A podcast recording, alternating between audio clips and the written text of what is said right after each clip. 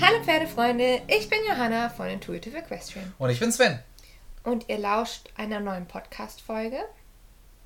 Wir haben ja das letzte Mal ein sehr psychologisches, wenn nicht sogar philosophisches Thema angeschnitten gehabt. Kannst du dich noch dran Da erinnern? ging es um Veränderung, Veränderung vor allem am Menschen. Genau, und das, das Ausdrucksverhalten des Menschen und wie es das Pferd beeinflussen kann und wann es wichtig ist, sich selber zu verändern, eventuell, beziehungsweise bewusst auch mit seinen eigenen Problemen umzugehen. Ja, und weil ich gedacht habe, das war jetzt wieder so ein, wie schon gesagt, etwas philosophisches Thema, Ja, werden wir jetzt wieder ein bisschen wären wir jetzt wieder ein bisschen handfester heute. Ja. Deswegen, um was geht's heute? Das ist eins von unseren Lieblingsthemen. Ah, Ah. Spannung. Heute geht es um die Arbeit mit jungen Pferden.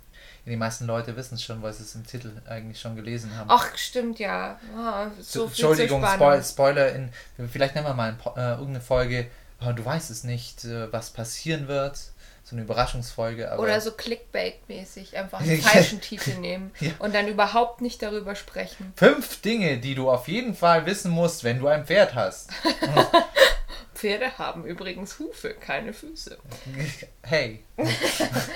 Ja. Ähm, heute soll es um Jungpferdearbeit gehen. Aus verschiedenen Gründen. Jetzt wollen wir vielleicht vorneweg mal sagen, was, was verstehen wir unter Jungpferd? Das ist ja ein sehr weiter Begriff. Naja, es beginnt eigentlich bei einem Fohlen. Ja. Und sagen wir mal, aufhören tut's. Boah, wann hört's auf? Das ist, das ist eigentlich. Das ist schwieriger, als äh, hier nach unten hin zu begrenzen. Ähm, wenn so die Remontenzeit, also die, die Zeit, in der das Pferd ein unerfahrenes Reitpferd ist, äh, abgeschlossen ist. Tja, das, das ist immer noch ziemlich weich, der Begriff. Weil, Ja. äh, wenn du drüber nachdenkst, das kann ja unterschiedlich sein. Das heißt, man kann jetzt keine Jahre festmachen. Aber wir sind uns einig, mit drei und vier Jahren redet man auf jeden Fall von einem Jungpferd. Ja, und dann gibt es ja noch so, äh, wenn, wenn wir jetzt darüber sprechen, man könnte das Ganze ja eingrenzen mit, mit fünf ist ja das Pferd zahnerwachsen und da äh, sind auch alle Wachstumsfugen dann geschlossen. Das äh, Kreuzdarmbein ist verknöchert.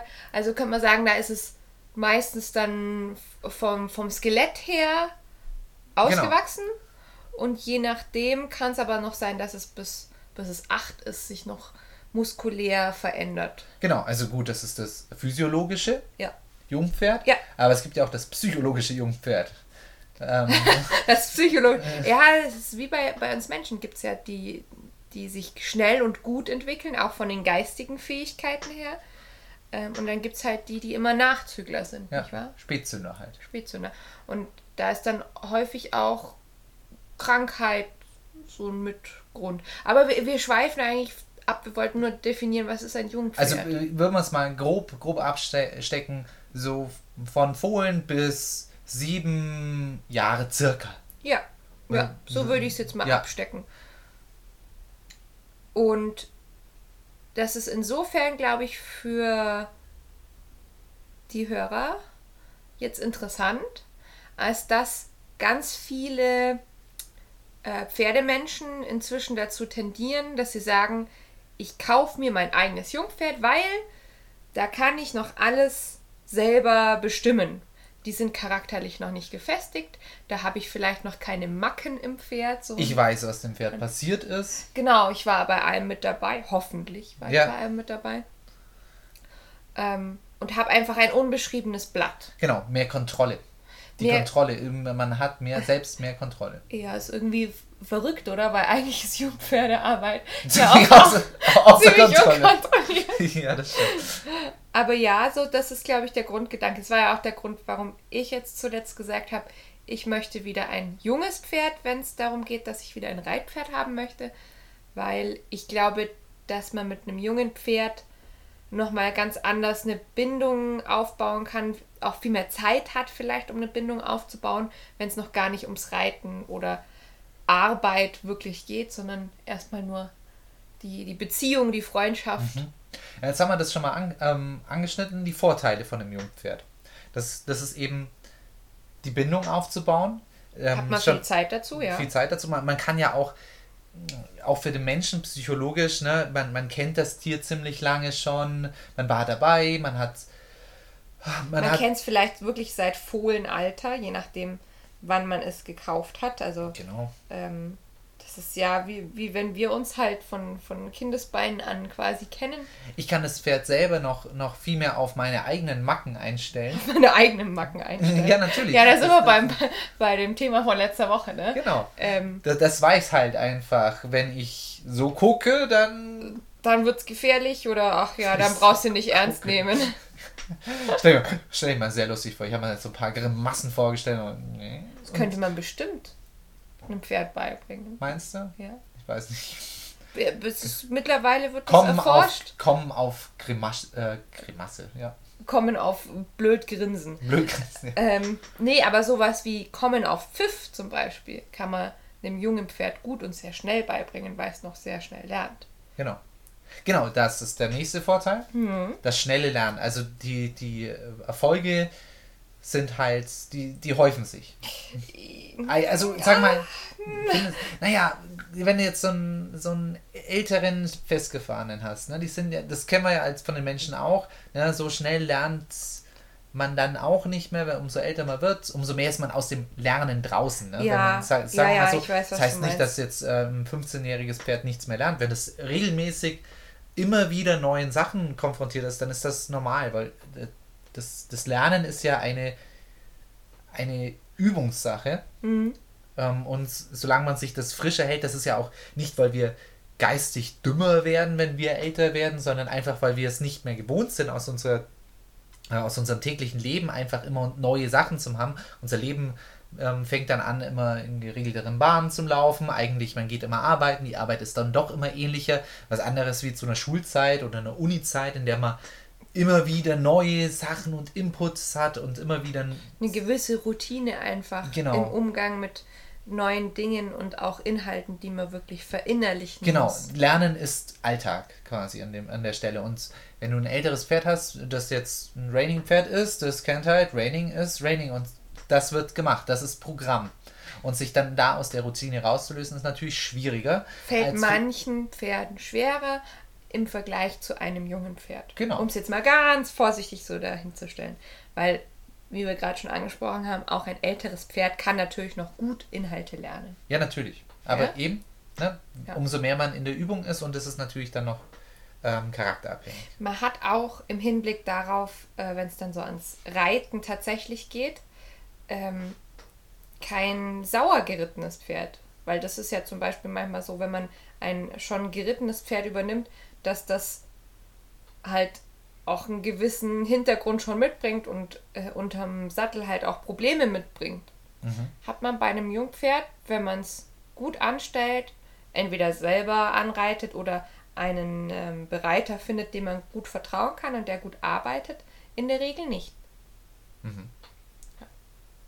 Was jetzt noch gar nicht gefallen ist, was ich aber unbedingt sagen wollte, ich finde ja, dass die Jungpferdearbeit so, so eine Abenteuersache ist. Also ich, ich spreche ja immer davon, dass wenn wir ein Pferd haben, dann ist das eine Reise, auf die wir uns begeben. Und ich finde, mit einem Jungpferd ist diese Reise noch sehr viel abenteuerlicher ja. als mit einem älteren Pferd. Ähm, wenn Hufe geben schon so eine Herausforderung wird. ja, oder auch so, so Dinge wie ähm, zum Beispiel Krankheiten oder Veranlagungen, wo man aufpassen muss, körperliche Baustellen und sowas entdecken. Mhm. Ja. Ähm, man ist gefordert. Man ist Fall. gefordert. Man muss alles mit auf dem Bildschirm haben und auch seine ganzen Experten gut koordinieren, also Trainer, Hufschmied, Sattler und so weiter. Muss ja. man, finde ich, noch mal viel mehr zusammenhalten. Als wenn du jetzt ein Pferd kaufst, wo ein Sattel schon damit dabei ist, zum Beispiel. Wenn, wenn du jetzt mal überlegst. Ne, vielleicht, wenn, wenn alles passt, kannst du sagen, ja, da da passt, da passt ja schon die Konstellation. Ja. Da, du hast zumindest ein gewisses, einge, einen eingespielten Rahmen. Ja. Genau. Aber ähm, man sollte halt nicht vergessen, dass es halt einfach furchtbar viel Arbeit ist. ist immer, Ja, das und ist, das, wie wir das gerade schon angesprochen haben, wenn du alle Experten zusammenhalten musst, du musst halt wirklich dir so einen Fahrplan im Kopf machen. Was, was willst du und was ist altersgerecht und ähm, wen sprichst du an, wenn Probleme auftreten?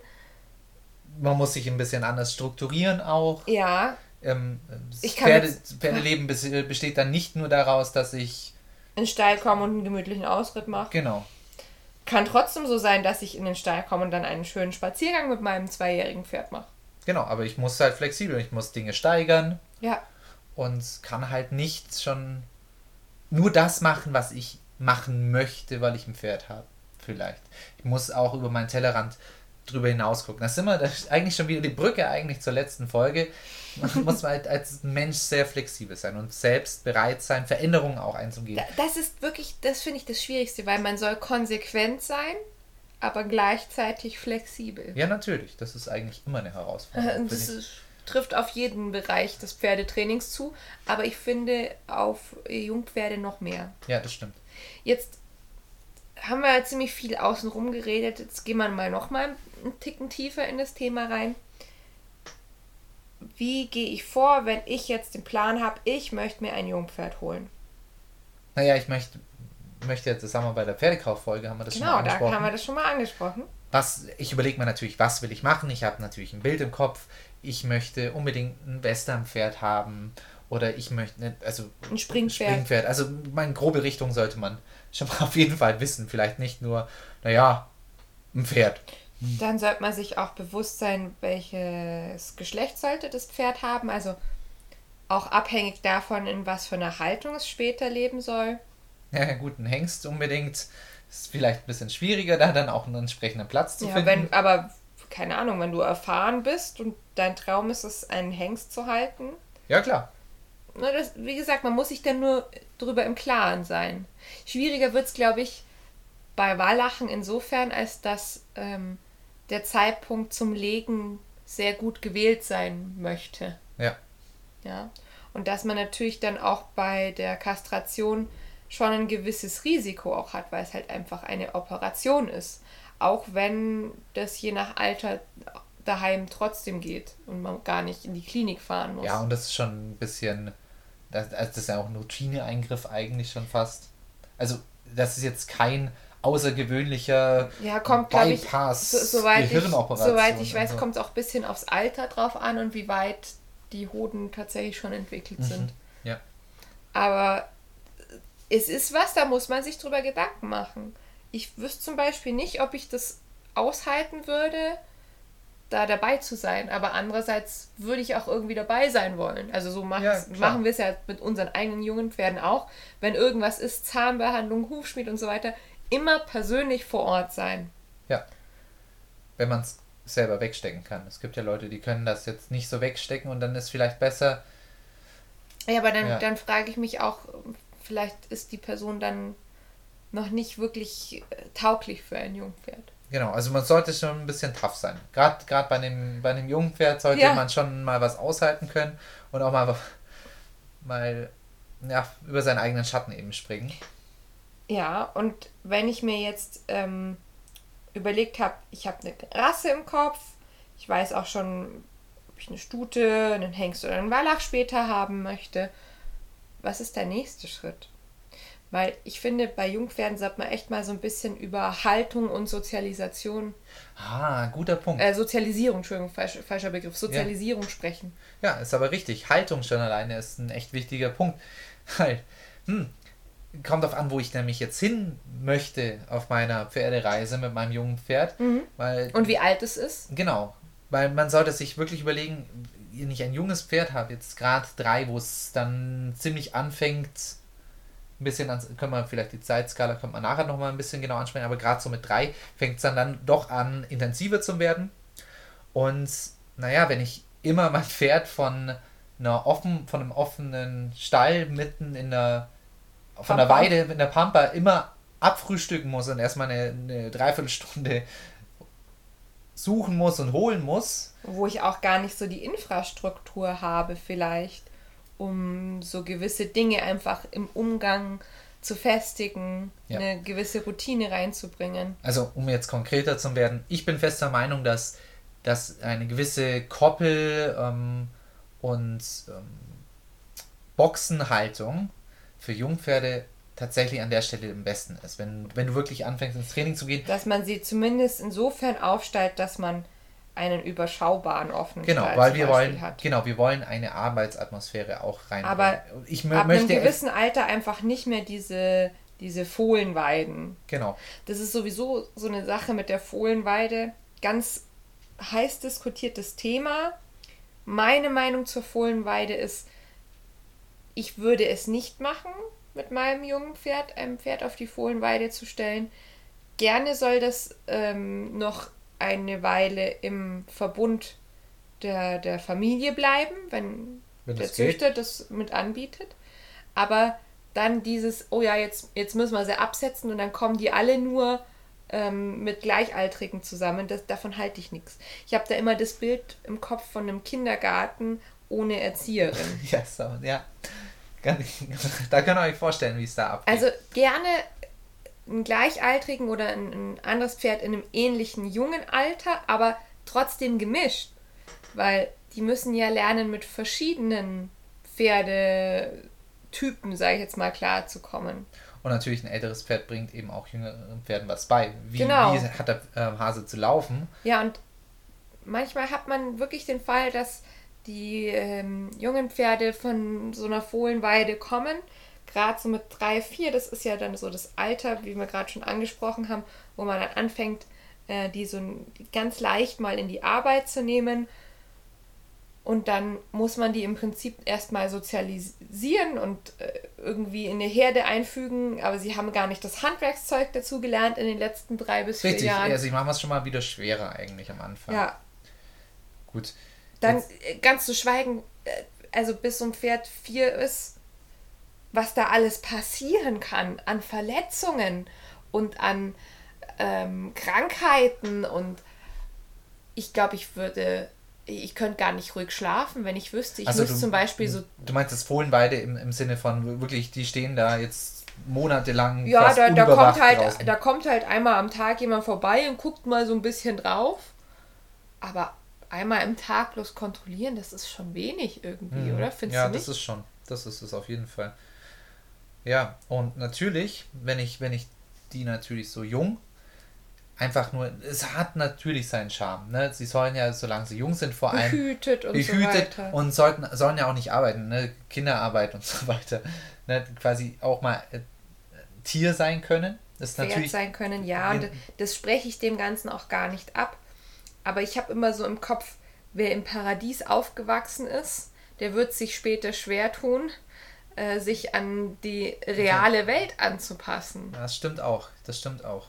Weil ich muss ja, ich muss ja dann ganz, ich muss ja dann bei Null anfangen. Ich muss dann, muss dann einem doch schon ziemlich großen, erwachsenen Pferd beibringen, du, das ist ein Halfter. Und da kannst du jetzt nicht einfach anfangen, dich rauszuwinden und wegzuspringen, und, ja, also und, in, in, ganz krassen Fällen ist Halfter, aber sowas ja, wie Fürtraining. Ja, ja, genau. Halfter, Fürtraining, ähm, das, das. Hufe geben. Und das hast du dann halt alles erschwert.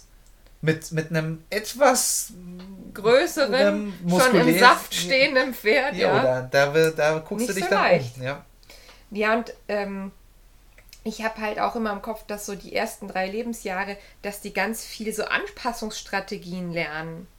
Richtig ähm, wenn du auch überlegst, wenn jetzt das Pferd in, in der Zeit nur auf einer Weide steht, immer auf derselben Weide und man, man stelle sich jetzt mal so eine Landschaft vor, die ist wirklich ein bisschen weiter weg, ne, da ist auch keine Straße in der Nähe und so weiter.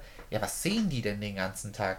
Die Weide und vielleicht, wenn sie Glück haben, es ist ähm, grenzt, da, grenzen da Bäume an, aber sonst ähm, ist das ja recht reizarm. Ja, wie gesagt, je nach, je nach Weide insofern reizarm, als dass die Reize nicht dem entsprechen, was ein Pferd dann später im Alltag als Reitpferd oder Fahrpferd hat. Richtig, ihr müsst euch mal vorstellen, was das für ein äh, Kulturclash quasi ist, mhm. wenn dann plötzlich da ist eine Straße und dann, dann sausen da Autos vorbei und da gibt es dann einen Traktor, der, der ist laut und Mülltonnen, Mülltonnen und Hühner Gen- und Kinder. Genau, genau. Das müssen die dann alles auf einen Schlag plötzlich verdauen und gerade nicht in den jungen Jahren als selbstverständlich mitbekommen, sondern dann später, wenn es schon quasi verstanden hat, wie die Welt funktioniert, Genau, und auch relativ unabhängig vom Menschen im Prinzip gelebt hat. damit auch Gerade in Strategien. so einem Fall, wo, wo nur einmal oder zweimal am Tag jemand drauf guckt, aber nicht direkt mit dem Pferd interagiert, sondern eher so ein Reingehen, Futter hinlegen, Sichtkontrolle, wieder gehen. Genau, dann haben die natürlich schon Strategien äh, entwickelt, ähm, um, um Probleme zu lösen ohne den Menschen. Genau. Bin ich, bin ich jetzt, äh, bin ich gefangen irgendwie, und mein, mein Bein steckt irgendwo fest, ich muss, muss, mich, muss da selber rauskommen. Ich kann nicht drauf warten. Ne? Ich weiß, es weiß nicht, wenn ich ruhig stehen bleibe, kommt ein Mensch und hilft mir, sondern Panik und ich muss hier weg. Zum, also zum, ja, jetzt im- ja, als ja, kleines oder Beispiel. ähm, auch sowas wie, ich erschrecke vor etwas und dann laufe ich halt einfach. ja.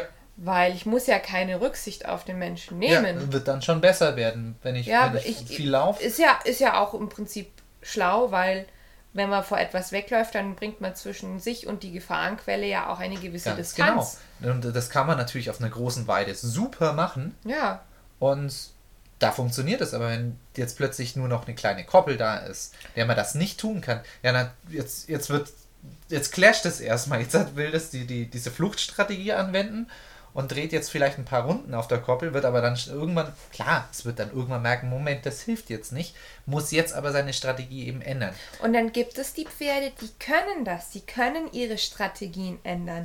Aber es gibt halt auch die, die sich damit schwer tun, sich Genau. anzupassen. Und es geht halt dann darum, dass man sich selber, im Endeffekt sind wir da alle faul und wollen, und, ja, und wollen uns nicht zu viel Arbeit aufheißen. Und Ja. Da könnte man dann schon sagen, ja, warum muss man abwägen, wie viel ist mir da was wert? Ne? Und wie viel Mehrwert hat, hat das Pferd denn jetzt wirklich davon? Ähm, man kann sie ja nicht fragen, ob sie es schön finden oder nicht schön finden. Man muss Ja, es viel, vieles da auch natürlich reininterpretiert von uns Menschen. Mit ne? Sicherheit, die, die ja. Vorstellung, das Pferd auf der Weide, äh, natürlich verbinden wir natürlich dann damit. Aber naja, die Frage ist, äh, das ist jetzt ein Streitpunkt, ehrlich gesagt. Wie Ja, wir- natürlich wir sind, ist denn wir sind eine Weide? generell, egal ob wir jetzt bei Haltung beim jungen Pferd sind, äh, einem, einem erwachsenen Pferd oder beim Senioren, über Haltung lässt sich immer streiten. Genau, und da werden sich die Meinungen immer spalten. Ähm, Wir gehen jetzt mal nur davon aus, was, was wir für gut befinden. Genau, genau. Das, ähm, ich will gar nicht andere Haltungsformen diskriminieren oder sonst irgendwie. Es geht, genau, persönlicher Blick. Unser persönlicher Blick. Und deswegen, so, machen wir mal einen Punkt an die Stelle. Eine Box ist Pflicht, meiner Meinung nach. Zumindest über Nacht genau, äh, eine Paddock-Box. genau. ein Ke- Paddock- Keine, keine, stellt euch bitte keinen dunklen Boxenknast vor, sondern Nee, genau. eine schöne große Paddock-Box, wo das Pferdchen wenigstens über Nacht mal alleine steht und sich nicht um äh, Futter oder sowas äh, mit anderen ähm, im schlimmsten Fall sogar streiten muss, äh, wo ich, wenn sowas ist wie ähm, Jungpferde-typische Verletzungen, das kommt ja leider vor, es ist wie Ja. bei, bei so Teenies oder Kindern, ne? ähm, da gibt es ja auch manchmal so eine Phase, wo man sich quasi dauernd das Knie aufschlägt Ja. und äh, dauernd blaue Flecken hat und meiner Erfahrung nach ist das mit jungen Pferden durchaus auch so, dass die mal eine Schramme mit heimbringen sozusagen von der Koppel ähm, und das eben öfter als vielleicht ein erwachsenes Pferd. Und da ist man manchmal ganz froh, wenn man einfach seine Box hat und weiß, selbst wenn mal was Schlimmeres kommt, dann kann man das Pferd doch einfach mal für einen begrenzten Zeitraum in der Box stehen lassen, ein paar Tage. Genau. Koppel und so weiter auf jeden Fall raus soll das Natürlich. Pferd. Wir sprechen jetzt nur von über Nacht. Genau. Ja? Warum das, du das, das mit dem Essen fand ich einen ganz guten Punkt. Ähm, ich möchte eigentlich, wenn ich jetzt anfange, auch mit dem Jungpferd zu arbeiten, möchte ich möglichst die Arbeit so beginnen können, dass ich nicht zu viele Störquellen habe. Das heißt, möchte nicht unbedingt mit dem Pferd arbeiten, das hungrig ist, das gestresst ist, weil es in der Herde die ganze Zeit äh, schikaniert wird. Ja, oder, oder sowas wie zum Beispiel sich um Schattenplätze streiten muss. Genau. Keine Ruhe vor Viechern jetzt im, im Sommer, vor, vor Stechviechern äh, und so weiter hat. Genau, ich, ich, ich will nicht schon mit einem gestressten Pferd arbeiten müssen. Und da ist doch diese Haltungsform einfach vorteilhaft. Ich, die Störquellen gehen einfach ein bisschen mehr weg. Genau. So, ich glaube, jetzt haben wir über die Haltung doch ganz, ganz ausführlich mal geredet. Ähm, oder hättest du da noch einen Punkt? Vielleicht fällt mir noch was ein, aber dann schieße ich dazwischen. Einfach mal einfach so spontan. Ja, wir haben ja nie ein Skript für unsere Podcasts. Wir reden ja immer frei von der Leber, deswegen müsst ihr jetzt damit leben, dass ja. mir vielleicht später noch was einfällt. Ja.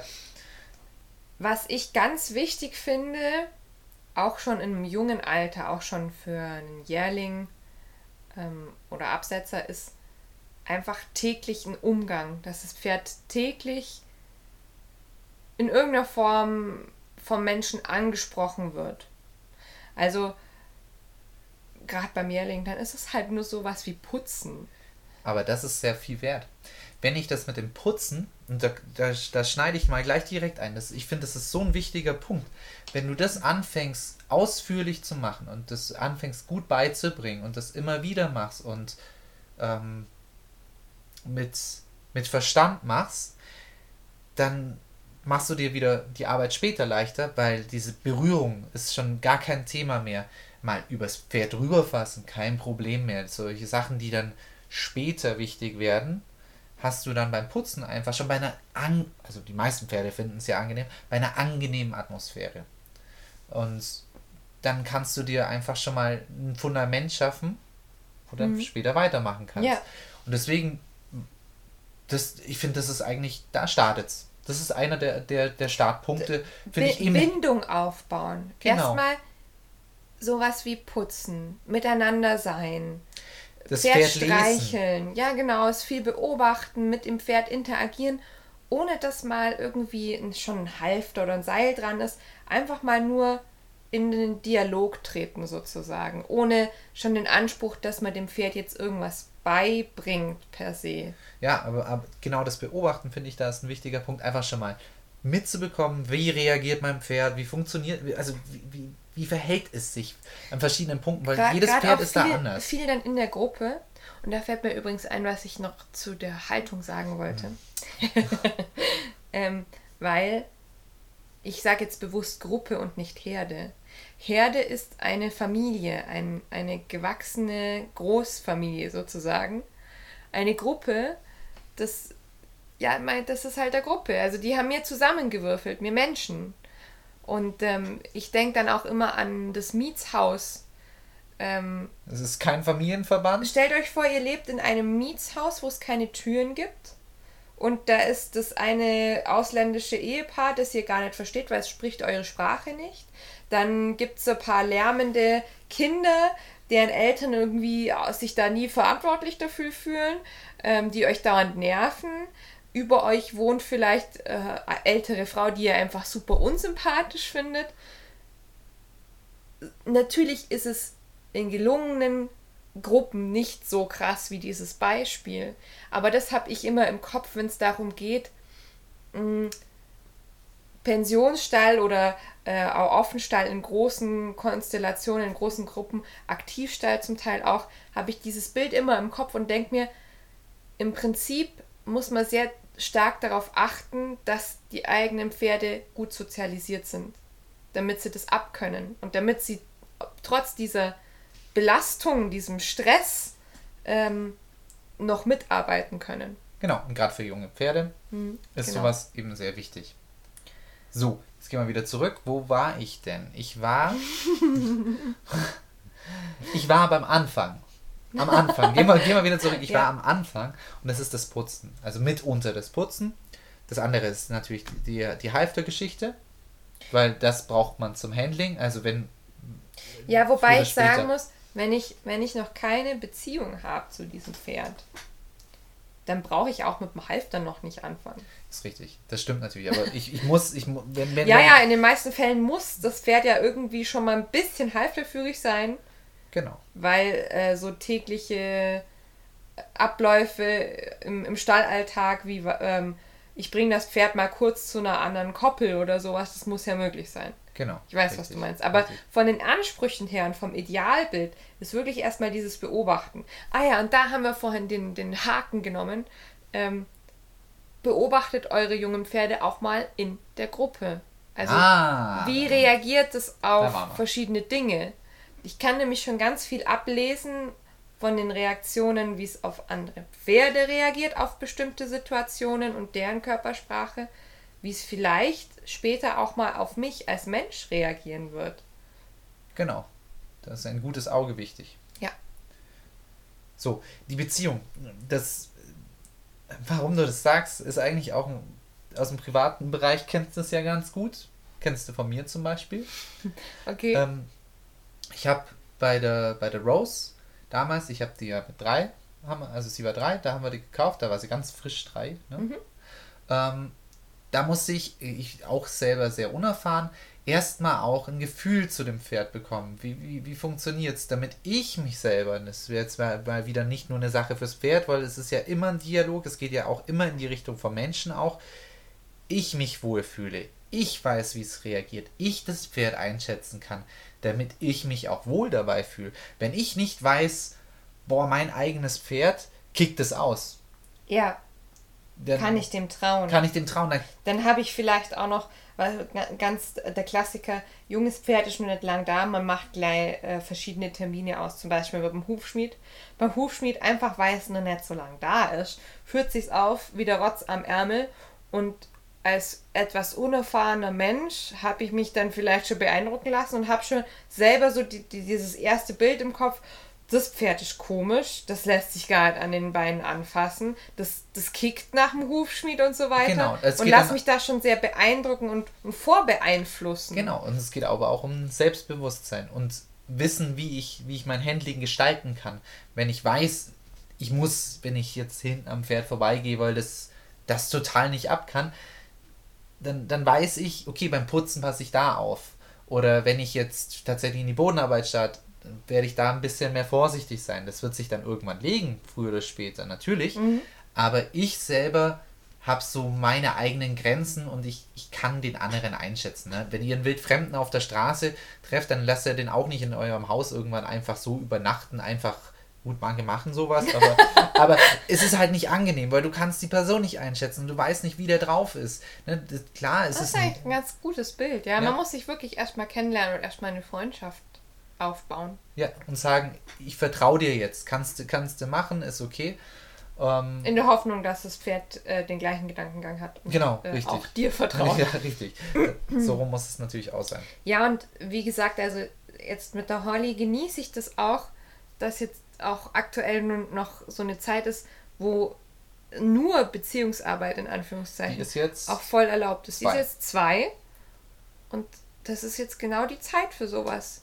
Gemeinsam so Babyabenteuer sozusagen erleben. Genau. Sind eigentlich schon unter, wir haben sehr unterschiedlich ähm, bekommen. Also die Rosie mit drei und Ja. die Holly mit einem Jahr. Also Ja. gerade als Jährling. Ja, Und beziehungsweise damals war sie sogar noch, noch ein Fohlen eigentlich. also da, sie wurde, glaube ich, dann zwei Wochen später oder so ja, wurde sie aber, ein Jahr alt. Aber ja. wenn wir es genau ja. sind, dann war sie noch nicht ein Jahr alt.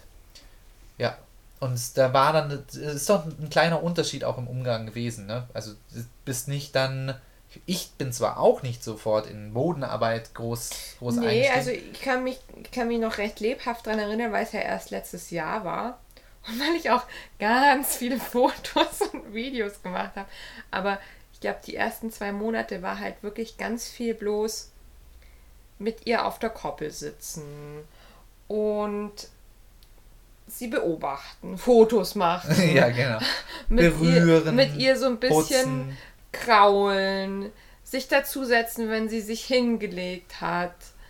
Ähm, Eine und gute dann, Zeit halt verbringen. Genau, putzen kam dann schon nach so ein paar Wochen, dass wir gesagt haben, oh, jetzt probieren wir einfach mal. Mal ausprobieren, auch was mag sie für Bürsten, welche mag sie nicht. Pferdemädchen aktiviert. ja. Und ähm, bisschen Hufe geben, aber am Anfang eher so tun, als ob, wobei sie da lustigerweise ganz unkompliziert war. Also die war nie ein Hampelmann. Ja, aber du hast, du hast ja, wahrscheinlich hat es ja auch was gebracht von Anfang an. Du hast, hast ja einschätzen können, du wusstest, wo du dranbleiben musst und wo du nicht dranbleiben musst. Du hattest dann einfach schon einen besseren Blick, weil du das getan hast, was wir gerade eben sagen. Einmal hat sie mich in den Hintern gezwickt. Wir machen, glaube ich, mal eine Folge mit lustige Geschichten von meinem Pferd und mir. Einmal- Hash, Hashtag cute horse. Ja, und das hört sich jetzt so cute an, aber als wir die Bürsten ausgetestet haben, da hat sie mir, äh, hat sie mich an den Oberschenkel gekickt. Oh Gott. Weißt du es noch? Ja, ja. Ja, also äh, hört sich immer alles ganz flauschig an, wenn ich das jetzt erzähle. Ja, aber, Aber es war trotzdem, da war ja. viel Trial and Error dabei. Ja, richtig. Wobei bei mir war das natürlich so, ich bin dann viel für Training war, war ein ganz großes Thema, weil das war schon ein größeres Thema. Rosie ist schon drei, schon größer. Führen war nicht so ihr Ding. Sie wollten da lieber voraus und eigentlich war der Mensch nicht so wichtig. Und sie war auch immer, die, die das hat sie ja heute noch oft, wenn sie unsicher ist, ist sie immer gleich in ihrem Imponiergehabe. Genau. Ihr Schnorcheln war extrem, also dieses Ja, wobei man das vielleicht erklären muss, dass das dann, die, die hat sich halt, oder macht sie heute immer noch, dass sie sich dabei richtig aufbaut und so- groß das ist wird. ein Gur die- dieses Gurgelgeräusch, das kennen vielleicht so, manche gar Fuchur nicht. der Drache. Genau, manche und kennen's, Das muss man, glaube ich, gar wirklich ja. erklären, weil einige Leute, das habe ich jetzt schon mitbekommen, die wissen nicht, was das ist. Dass das Pferd sich wirklich aufbaut, die Schweifrübe stellt, ähm, versucht doppelt so groß zu erscheinen, wie es eigentlich ist, und dann kommen diese typischen Fauch- und äh, Gurgelgeräusche, nenne ich es jetzt mal. ja, genau. Und das war dann doch mehr das ein war, Thema am das Anfang. war von ihr wirklich so eine, eine Verhaltensweise sehr unangenehm für denjenigen, der, der führt, wie ich finde. bringt natürlich mehr Unruhe rein. Da musst du erstmal selber dich drauf einstellen, erstmal selber verstehen, ja, wie, wie, Warum weit, macht die das? Und wie weit explodiert Genau, Wird es jetzt wie- noch schlimmer? wie Ist sie weit schon an der geht Grenze?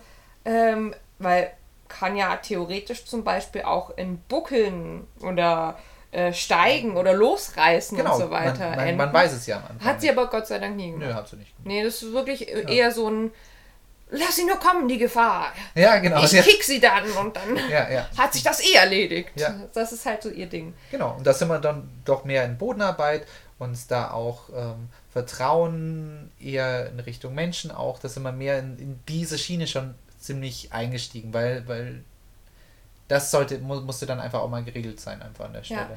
Und ich kann mich auch erinnern, dass bei dir im Kopf das aber auch ein bisschen Ah, schwierig war, weil du hattest, ich glaube, du hast da erst realisiert, wie viel Arbeit so ein junges Pferd ist, ne?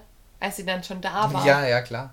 Dann musste natürlich viel funktionieren. Man baut sich, das ist eigentlich auch ein Thema wieder, jetzt gehen wir wieder in, ich schweife mal kurz wieder ab, aber na, wieder im Kopf vom Menschen Ja, selber. sind wir wieder auf der Druck, Menschenseite. Druck, ne, das ist jetzt genau diese Sache, die hast du, wenn du ein Jungpferd hast, immer. Du hast so unterschwellig, hoffentlich wird es ein gutes Pferd, hoffentlich verbock ich nichts, weil das ist das, was man am Anfang gesagt hat, du selber hast es in halt unter Kontrolle und dann fängt ganz oft an mal sowas wie Ehrgeiz mal, mal rauszukommen und sagen, oh, ich kann, wenn, wenn ich es jetzt verbock, oh mein Gott, dann wissen ja die Leute, dann habe ich es ja verbockt, Mist, dann kompensiert es jeder mal anders, die anderen dann- bauen sich Stress auf, die anderen haben Ausreden ganz schnell parat oder sowas. Oder gehen so Vermeidungsstrategien und sowas. Aber was jetzt ganz lustig war, in, in beiden Fällen, also sowohl als die Rosi frisch neu war, äh, stand im Stall noch ein gleichaltriges Pferd, als auch äh, als die Hutze jetzt letzten Sommer quasi neu war, haben wir auch kurz drauf Einsteller in ihrem Alter bekommen. Und das ist ganz normal, wenn man dann ein anderes Pferd im gleichen Alter sieht, dass du es vergleichen anfängst. Genau, das ist aber schädlich Das eigentlich. ist total blöd. Richtig, weil na, du fängst ja auch nicht, ist auch einfach unfair, machst du mit Kindern auch nicht. Also, ja, machst ma- du du schon, machst aber es- ist auch genauso Genau, blöd. ist einfach scheiße. Es ist einfach scheiße, weil es braucht halt eine Zeit und jeder lernt anders schnell und es funktioniert manchmal anders. Ne, das sind nicht alle Dinge, die funktionieren gleich. Und da muss man dann schon immer mal wieder individuell anfangen. Wie gesagt, das Wichtigste sind eigentlich die, die Außenbedingungen, die, die richtig zu stecken, die, die Grenzen zu stecken und, und Ja. seine Struktur zu wahren. Ja, wie, wie in welcher Zeit und äh, wie geartet du das machst, ist jetzt nicht das Wichtigste, das ist Detail. Aber die Struktur ist das Wichtige, außenrum. Ja, dass man sich zum Beispiel organisiert, dass man wirklich fast täglich kommt. Gerade ja. mit einem jungen Pferd, finde ich sehr, sehr wichtig. Ja, weil früher oder später macht, also zumindest sollte man so oft kommen, wie man später auch plant zu kommen, wenn man es denn dann reiten will. ah, so nicht, meinst du. nicht quasi, ja, das junge Pferd, das ist ja nicht so viel Arbeit, da muss ich ja nicht so viel kommen. Aber dann plötzlich mit einem achtjährigen Pferd dann jeden zweiten Tag reiten, hm, ist schwierig irgendwie, weil. Ja. Ja, ich glaube auch grundsätzlich diese ganze Jungpferdearbeit, wann soll man anfangen, wann soll man nicht anfangen. Wir haben jetzt immer so ein bisschen mm. dran vorbeigesprochen. Da, da machen wir jetzt, glaube ich, auch mal eine Schublade auf. Ähm, wir haben ja gesagt, so richtig fertig vom Skelett und so weiter sind die mit fünf. Mhm. Je nach Rasse. Je nach Rasse kann das auch sich ein bisschen nach vorne oder nach hinten verzögern. Aber ähm, ein zweijähriges Pferd zum Beispiel, muss man nicht drüber reden, dass man da bitte noch nicht drauf hockt. Nee, bitte nicht. Auch wenn sie es in den Staaten machen. Auch wenn sie es in den Staaten machen und teilweise auch hier äh, in Europa. Ja. Woher kommt das eigentlich? Weil es solche Events wie Futurity oder sowas gibt, ähm, wo halt Pferde schon so jung starten dürfen. Und wenn ich ein Pferd dreijährig quasi Show fertig haben möchte ja, oder Turnier fertig, ja, dann, muss ich, dann muss ich halt auch dementsprechend früh anfangen.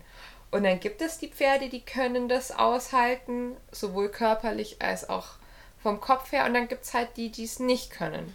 Gut, rassetypisch bei den Quarter Horses geht es tendenziell eher als bei, bei einer Rasse, die länger braucht zum, zum Wachstum. Ich möchte jetzt gar nicht sagen, dass es gut ist deswegen. Es ist, ist tendenziell kann es eher funktionieren. Das ja, weil die halt, also ich weiß, was du meinst, sie sehen halt körperlich im Vergleich zu anderen Pferderassen schon fertig aus. Ja, Wobei richtig. ich jetzt fertiger. Fertiger. Wobei ich bei äh, Quarter und Paint auch immer so ein bisschen im Kopf habe, dass die, die sind halt so ein bisschen auch wie die Border Collies. Weißt du, was ich meine? So, der, nein. Nein, Border Collies müssen beschäftigt werden. Die wollen das. Von ganz klein auf ah. bringen die sich ganz viel ein und bieten ganz viel an. Mhm. Und trotzdem musst du aufpassen, dass du nicht zu viel machst, weil die können auch voll schnell einen Knacks weg haben. Und für mich sind die, die Quarter und Paints so ein bisschen die Border Collies unter den Pferden. Verstehe. Die bringen körperlich meist schon früh recht viel mit und bieten auch viel an, weil sie schlau sind und diesen Will to Please haben. Mhm. Ähm, aber da muss man aufpassen, dass man sich da nicht zu viel davon nimmt. Ja, richtig. Zu früh. Sonst, ja, und es ist ein Nehmen sonst tatsächlich. Genau, ich, ich denke, dass das mit Sicherheit nicht nur auf die Rassen zutrifft, bei denen ist mir halt jetzt persönlich am deutlichsten bisher aufgefallen. Ich denke, da werden bestimmt auch noch andere Rassen in diese Schublade fallen. Ja. Ähm, beim Spanier zum Beispiel, die, da sagt man ja, die sind Spätentwickler, wobei die aber auch wieder von den Bewegungen sich halt für bestimmte Arbeit sehr gut anbieten. Ähm, und wo man dann auch gucken muss, dass man nicht zu früh zu viel verlangt. Genau. Ja? Schreiben wir uns auf die Merkliste. Zu früh nicht zu viel verlangen. genau. Bitte notiert das. Ja, ja, ich hoffe, ihr habt schon vorher mitgeschrieben. Wir fragen das am Ende der Podcast-Folge ja, dann ab. Wir sagen euch das jetzt gerade eben erst, aber ja. Ja, das, war, das ist der Test. Das ist der Test. Wenn, ihr, wenn ihr das nicht gehört habt, dann. Ihr könnt jetzt auch nicht zurückspulen oder so. Das, das hilft jetzt auch nicht. Wir waren wo ganz anders übrigens. Ähm, Zweijährig äh, nicht anfangen. Mein, heute, heute sind wir wieder unstrukturiert. Aber so wie man uns kennt. Also ich hoffe, ihr mögt uns so. Wenn nicht, dann müsst ihr jetzt ausschalten. Nee, weiter, weiter anhören, aber halt nicht mehr hinhören. Das, auch, das, das hilft der Podcast-Statistik also, dann. Äh, äh, okay. Zweijährig, sag mal bitte nicht starten. Oder noch früher, ne? Also manche Rennpferde werden ja noch früher. Ja, okay. Früh ist schlecht. Früh ist schlecht. Komm mal raus aus dem, aus, aus dem Trichter. Ähm. Zu spät ist auch schlecht. Findest du? Kommt drauf an, was man schon gemacht hat. Also was man halt auch als Starten bezeichnet, gell? Wenn es nur ums ähm, wirklich Reiten geht, finde ich vier, fünfjährig ein gutes Alter, wenn man halt wirklich dann auch langsam anfängt. Also nicht so nach dem Motto, in zwei Wochen habe ich da alles äh, Sattel, Reiter und so weiter, kein Problem und dann wird das Pferd fünfmal die Woche geritten. Ja, kommt auf an, für was man es wieder ausbildet. Wir denken äh, wir immer noch mal im Hinterkopf Wir denken daran, an das Freizeit. Freizeit, aber wir, wir sagen das nicht abfällig, Ja. ne? weil manchmal ist es ja so, ach, das ist nur ein Freizeitpferd. Nein, das Freizeitpferd ist ein Allrounder und der muss gesund sein lange und seinem Menschen lange Freude machen. Der muss genauso, genauso trainiert werden wie ein Showpferd. Das ist nur ein anderes Ziel. genau, jawohl. Das ist nur ein anderes Ziel. So Deswegen hat zum Beispiel ein, ein Straßenfahrzeug hat deswegen auch einen Motor, genau wie ein, wie ein Rennauto. Also da ist jetzt kein Unterschied drin. Ja, und muss vielleicht noch zuverlässiger sein, weil es die Familienkutsche ist. Genau. Du brauchst ja auch mal ein Airbag mit drin. Hast gut, Rennautos vielleicht. Blödes Beispiel, aber ja. Nein, nein, ich, ich meine im Sinne von, ähm, ein Rennauto, das muss ja vielleicht nur Hat, in, im Rennen funktionieren, weißt du, was ich meine? ja, hat nur zwei. Ja, genau. Du brauchst keinen Blinker. ja. Oh Gott, ich finde, ich, der Vergleich ist scheiße, aber der funktio er, er funktioniert. Aber ich, ich mag Autos. Ich, ich finde ihn eigentlich ganz gut. Ja, er, er funktioniert, aber äh, irgendwie. Ja, beim Rennauto, da, da geht es halt um Geld und dann einen Rennfahrer, aber beim Familienauto geht es darum, dass die Kinder zur Schule kommen und dass man Einkäufe macht. Weißt Es muss meine? zuverlässiger und es auf ist lä- viel längeres- zuverlässiger Ja. und es ist viel, viel intensiver, diese Zuverlässigkeit auch wirklich Genau. benötigt. Genau. Das, genau. das ist eine Grundvoraussetzung. Genau. Deswegen möchte, deswegen bin ich auch der Meinung, da gerade beim Freizeit-Jungpferd, ähm, wenn man nicht nur sagt, ich möchte jetzt vier, lange, vier Jahre lang showen und dann war's das, Mhm. muss ich vielleicht ein bisschen intensiver meine, meine Grundübung festigen. Ver- ja, ist schwierig. Ich versuche ja, versuch die, die Kurve zu kriegen. ich, ich starte, ich sehe ja, Pferd starten schon ab dem Punkt, also wenn wirklich arbeiten mit dem Pferd über das, was du vorher gesagt hast, mit dem Putzen und dem Zugucken, beim, Bei Bodenarbeit. bei Bodenarbeit beziehungsweise Führtraining und dann Bodenarbeit. Und da möchte, möchte ich anfangen. Da fange ich an, ähm, bestimmte Sachen zu klären. Also wie, wie ist denn Abstand und so weiter. Ne? Wo, wo sollst du stehen? Dann fange ich an, auch mit den Muskeln langsam mich zu beschäftigen, mit der Ausdauer mich zu beschäftigen. Und ich möchte das langfristig gut haben. Das heißt, ich möchte ein ordentliches Fundament schaffen, das mir jetzt nicht in fünf Monaten, wenn ich jetzt oder wenn ich mal ein bisschen weniger was mache, dann wieder abhanden ist, wo ich wieder von vorne anfange. Also ich möchte nachhaltig. Genau, das, danke, das ist das Wort, das ich vorher gebraucht hätte. Kannst du nicht vorher bringen, danke. Ich weiß ja nicht, worauf du hinaus willst. Also ich muss, Wie nach lange kennen wir uns schon? ich muss nachhaltig arbeiten und konsequent, Klar, mu- muss man auch, muss ich auch bei einem anderen Pferd. Ich, ach, der, der Vergleich hinkt, aber ihr wisst, was ich meine. Ihr wisst einfach, was ich meine. Du weißt auch, was ich meine. Sag jetzt ja, ja. Weh, du sagst nein. Die Versuchung, Nein zu sagen, ist so groß jetzt. Äh, Ja, natürlich weiß ich, was du meinst. Gut, danke schön. Ähm, ja, Und wa- was, wenn wir jetzt da eh schon gerade dabei sind, was glaube ich auch viele, die vielleicht vorher, also die sich ein Jungpferd gekauft haben, nachdem sie bereits ein Pferd hatten, mit dem es alles sehr gut eingespielt war. Egal wie alt das jetzt war, das, davon reden wir gar nicht. Aber wenn das Jungpferd in die Fußstapfen eines vorherigen Pferds ist ja ein relativ häufig. muss. Das ist häufig so. Ja. dann darf man als Mensch auch nicht vergessen, dass diese Pferde, also die, die, die gut funktionierenden Pferde in Anführungszeichen, wie viel Arbeit das eigentlich war. ja. Und wie, wie aufregend und, und nervenaufreibend. Oder vielleicht weiß man es ja gar nicht.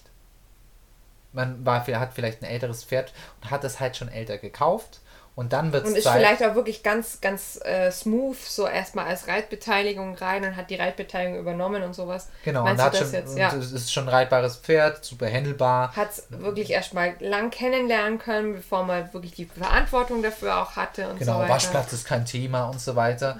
Aber genau solche Sachen können halt dann beim Freizeitpferd, äh, beim Freizeitpferd, meine Güte, beim Jungpferd, beim Jungpferd dann plötzlich ein Thema werden. Und muss man dann schon wissen, dass man sich halt auf eine andere Reise, also Ja, wie ja, wieder, genau, eine dass das halt nicht, Reise dass es nicht mehr so auch- funktioniert, wie, wie, wie man das das, gewohnt war. das, ähm, das junge Pferd kann das alte Pferd nie ersetzen. da möchtest Die, du. die Beziehung wird immer anders sein als die alte Beziehung, in Anführungszeichen. Also die Beziehung zu dem älteren Pferd, zu dem Vorgängerpferd. Ja, man sollte, ja gut, man sollte nicht versuchen, jemanden zu ersetzen. Genau. Ja, ich, ich sag Ja. das, weil ich Ja, das ist, ja, denke, das ist ein Thema. das ist wahr. Also das ist immer, es ist halt kein Motorrad. Hm. Es ist ein Pferd. Also das hat ja einen Charakter. Es ist, es ist flexibler. Denn ein Motorrad ist, kommt, kommt von der Linie, ist von der Stange. Wenn ich mir eine, eine Honda CBR kaufe und dann und die, die fahre ich zu Schrott und dann kaufe ich mir wieder eine Honda CBR aus dem gleichen Jahr, dann ist das Ich kann natürlich Glück gleich. haben und ähm, die Pferde sind sich charakterlich vielleicht ähnlich. Oder gerade wenn ich dann total begeistert bin, hatte vorher, keine Ahnung, Norika, sagt, ah, der war so toll, ich kaufe mir wieder einen Norika. Ja, genau, Und dann habe ich wieder Qualitäten- Glück, weil ich, Mhm. weil ich halt wirklich dann nochmal einen so erwischt, der vom Rassetyp genau ähnlich ist, vielleicht aus der gleichen Linie sozusagen stammt. Aber dann habe ich Glück gehabt.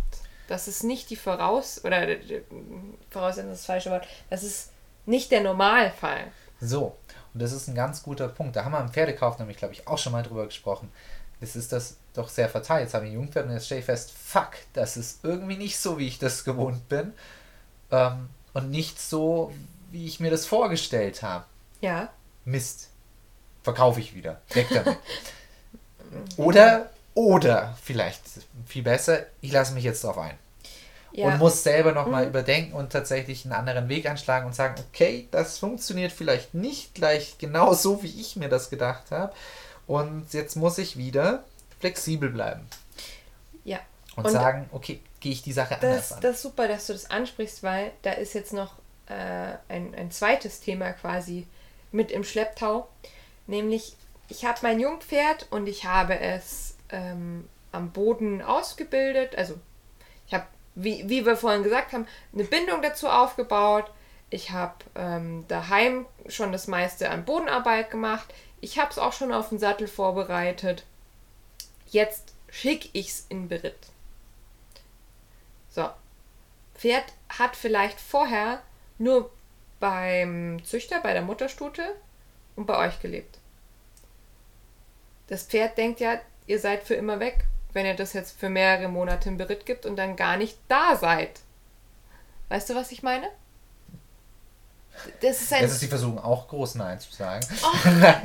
Nein, ich weiß, was du meinst. Ähm, es ist d- dieser, das, das, die, die, die der Bind, die Bindung fehlt, der quasi der Zusammenhang der, des Ausbildens.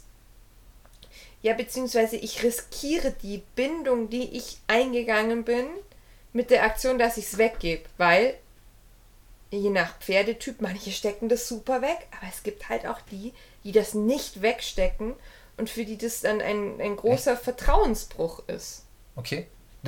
Habe ich tatsächlich, ich bin da ja eher so privat bei uns im Stall. Ich, ich habe das nie miterlebt. Ja. Ich kann das selber ziemlich schlecht nachvollziehen. Das ist für mich jetzt wieder die Frage, wie, wie arg ähm, nimmt das das Pferd wahr? Ich ne? habe das oft, dass mir, also wenn, wenn ich zu jemandem hinfahre, der mich darum gebeten hat, dass ich Unterricht gebe ähm, oder die halt anderweitig begleite, ähm, dann haben, besprechen wir darüber, was gibt's alles über das Pferd zu wissen? Wie ist der Werdegang quasi von dem Pferd? Wie lange hast du den schon?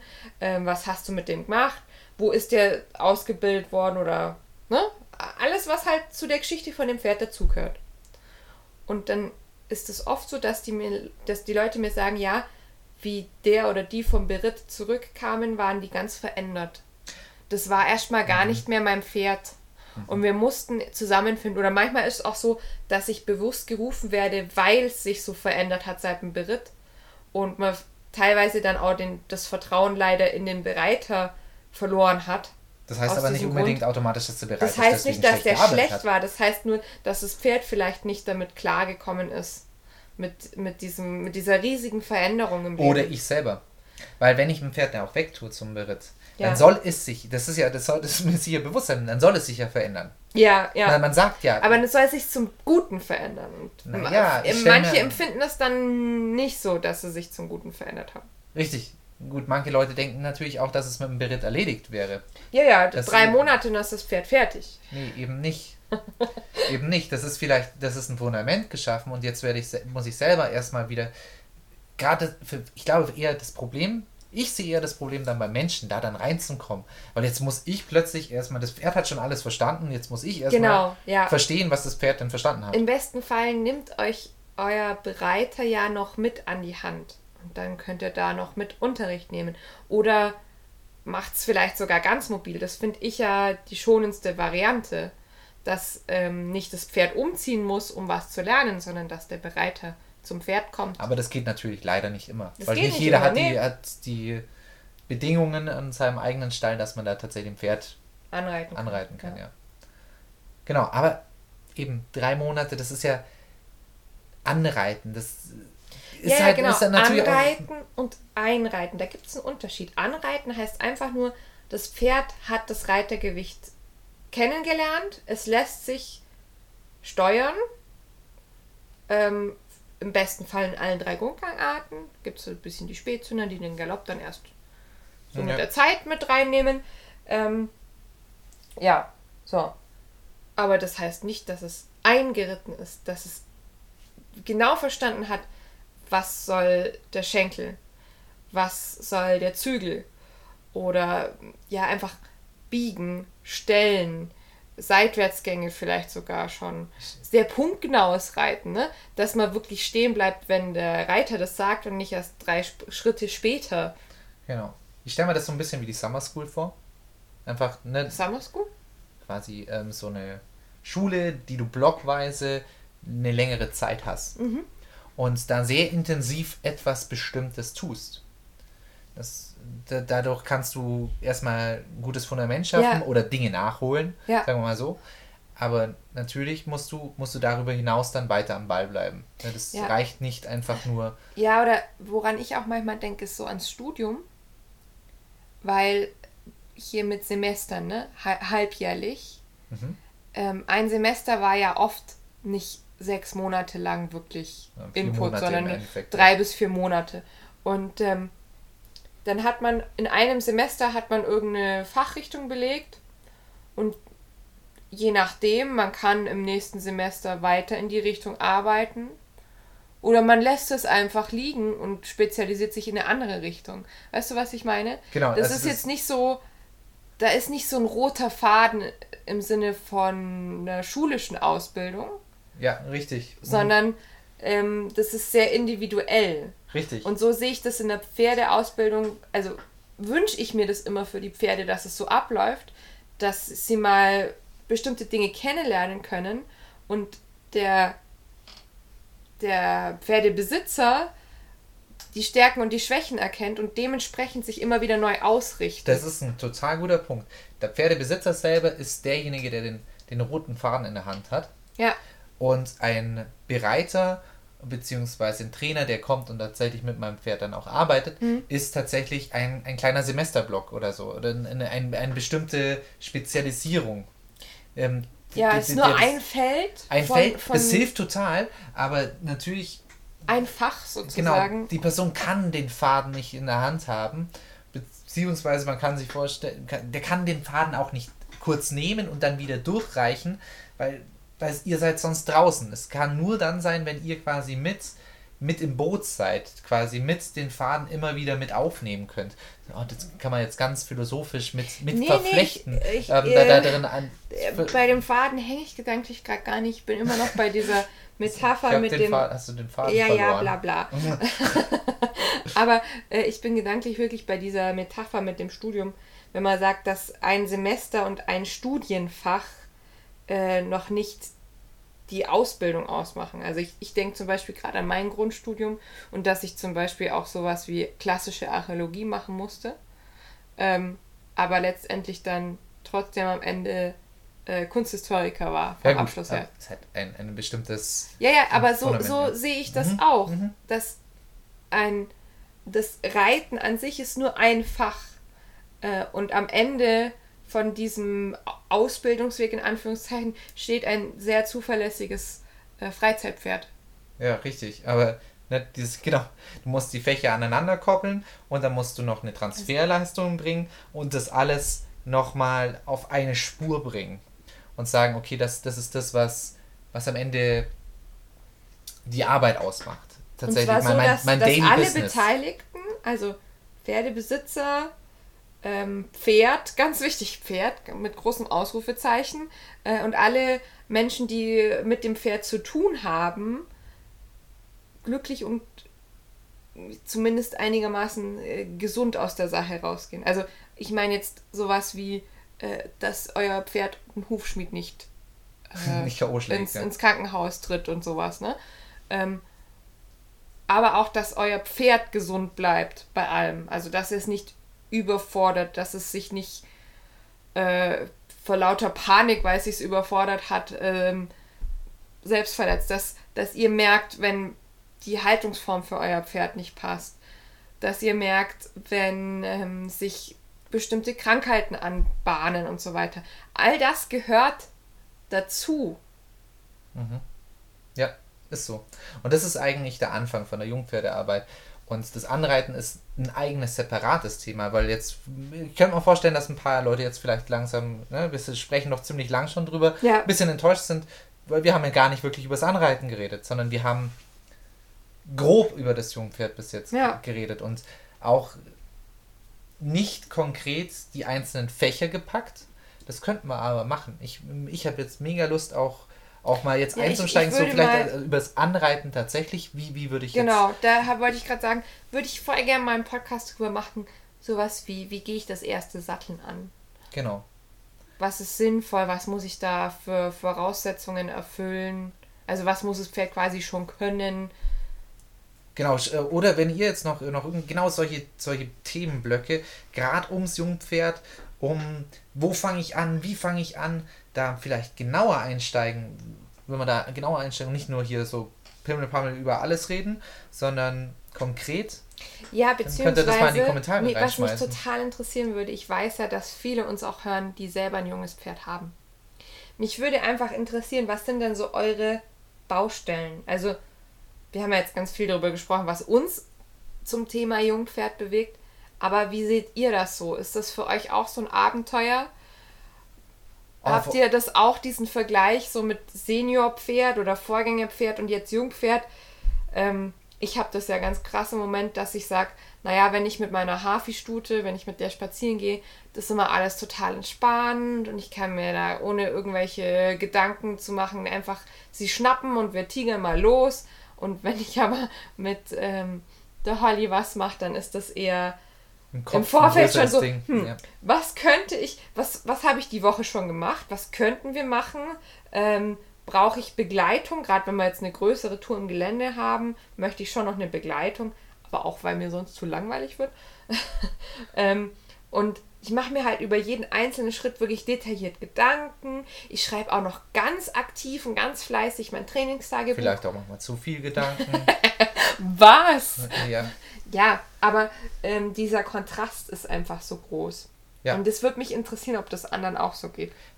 Boah, mich, mich interessiert vor allem die persönliche Reise. Gerade bei Jungpferden finde ich es super spannend. Ähm, gerade die, die Höhen und Tiefen. Ja, wo, wo steht ihr gerade so? Was sind, was sind gerade so die Hürden des Alltags? Das, Oder was habt ihr schon überwunden mit eurem mhm. Jungpferd? Da haben wir jetzt gar nicht so viel drüber geredet, denn dieses Auf und Ab, wir haben es mal an, angeteasert, so ein bisschen.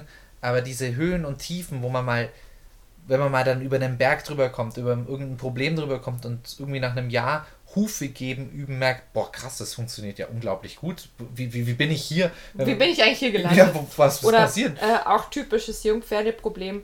Ähm, hey, auf einmal kann ich mit meinem Pferd allein irgendwo hingehen. Ja, und der Moment, in dem man das realisiert, der, der ist natürlich total belohnt. Und ich finde, das sind total interessante Geschichten, die da meistens rauskommen. Ja. Ähm, Aus denen man immer cool. lernen kann, also auch als Außenstehender. Ja, finde ich total cool. Also könnt ihr uns gerne zukommen lassen. Ich höre die total gerne. Es ist quasi wie, könnt ihr mal Popcorn dazu machen und dann Können wir uns das zusammen durchlesen. Ja, das können wir mal machen. Jetzt ja, habe ich und Lust auf Popcorn. nein. also ich denke, wir müssen jetzt dann Popcorn machen. Ja. Ihr seid jetzt hoffentlich langsam fertig mit dem Misten. Und habt Lust auf Popcorn? Nein. ähm, demnächst wird es wahrscheinlich was zum Thema Anreiten geben. Es ist auch noch ähm, eine Idee zum Thema Showmanship gerade in der Pipe. Genau, weil das, auch, oh, oh, oh, weil das auch zum Pferdetraining so ein bisschen mit dazu passt. Mehr oder Mist. weniger, ja, Ich weil es halt eine, eine eigentlich klassischerweise eine Jungpferdedisziplin ist, ne? Ja. Mist. Ja, der, der kann jetzt wieder ein Fass aufmachen gerade. Ja. Eine Stunde Podcast ist immer noch zu kurz. Ja. Kommt aber noch. Ne, Wir können das jetzt nicht alles auf einmal rausballern. Ihr werdet ja. Ja, ihr- wenn ihr schon fertig seid mit Misten, was, können wir nicht weiterreden jetzt. Das ist ja Quatsch. ja was Ihr habt wollt ihr uns dann so noch beim. Klugscheißern zuhören? Das ist ja Das ist Quatsch. Wirklich. Okay, dann machen wir einen Deckel drauf. Klack. Wir hören uns beim nächsten Mal. Und dann würde ich sagen, macht's gut. Tschüss. Bis zum dann. nächsten Mal. Ciao.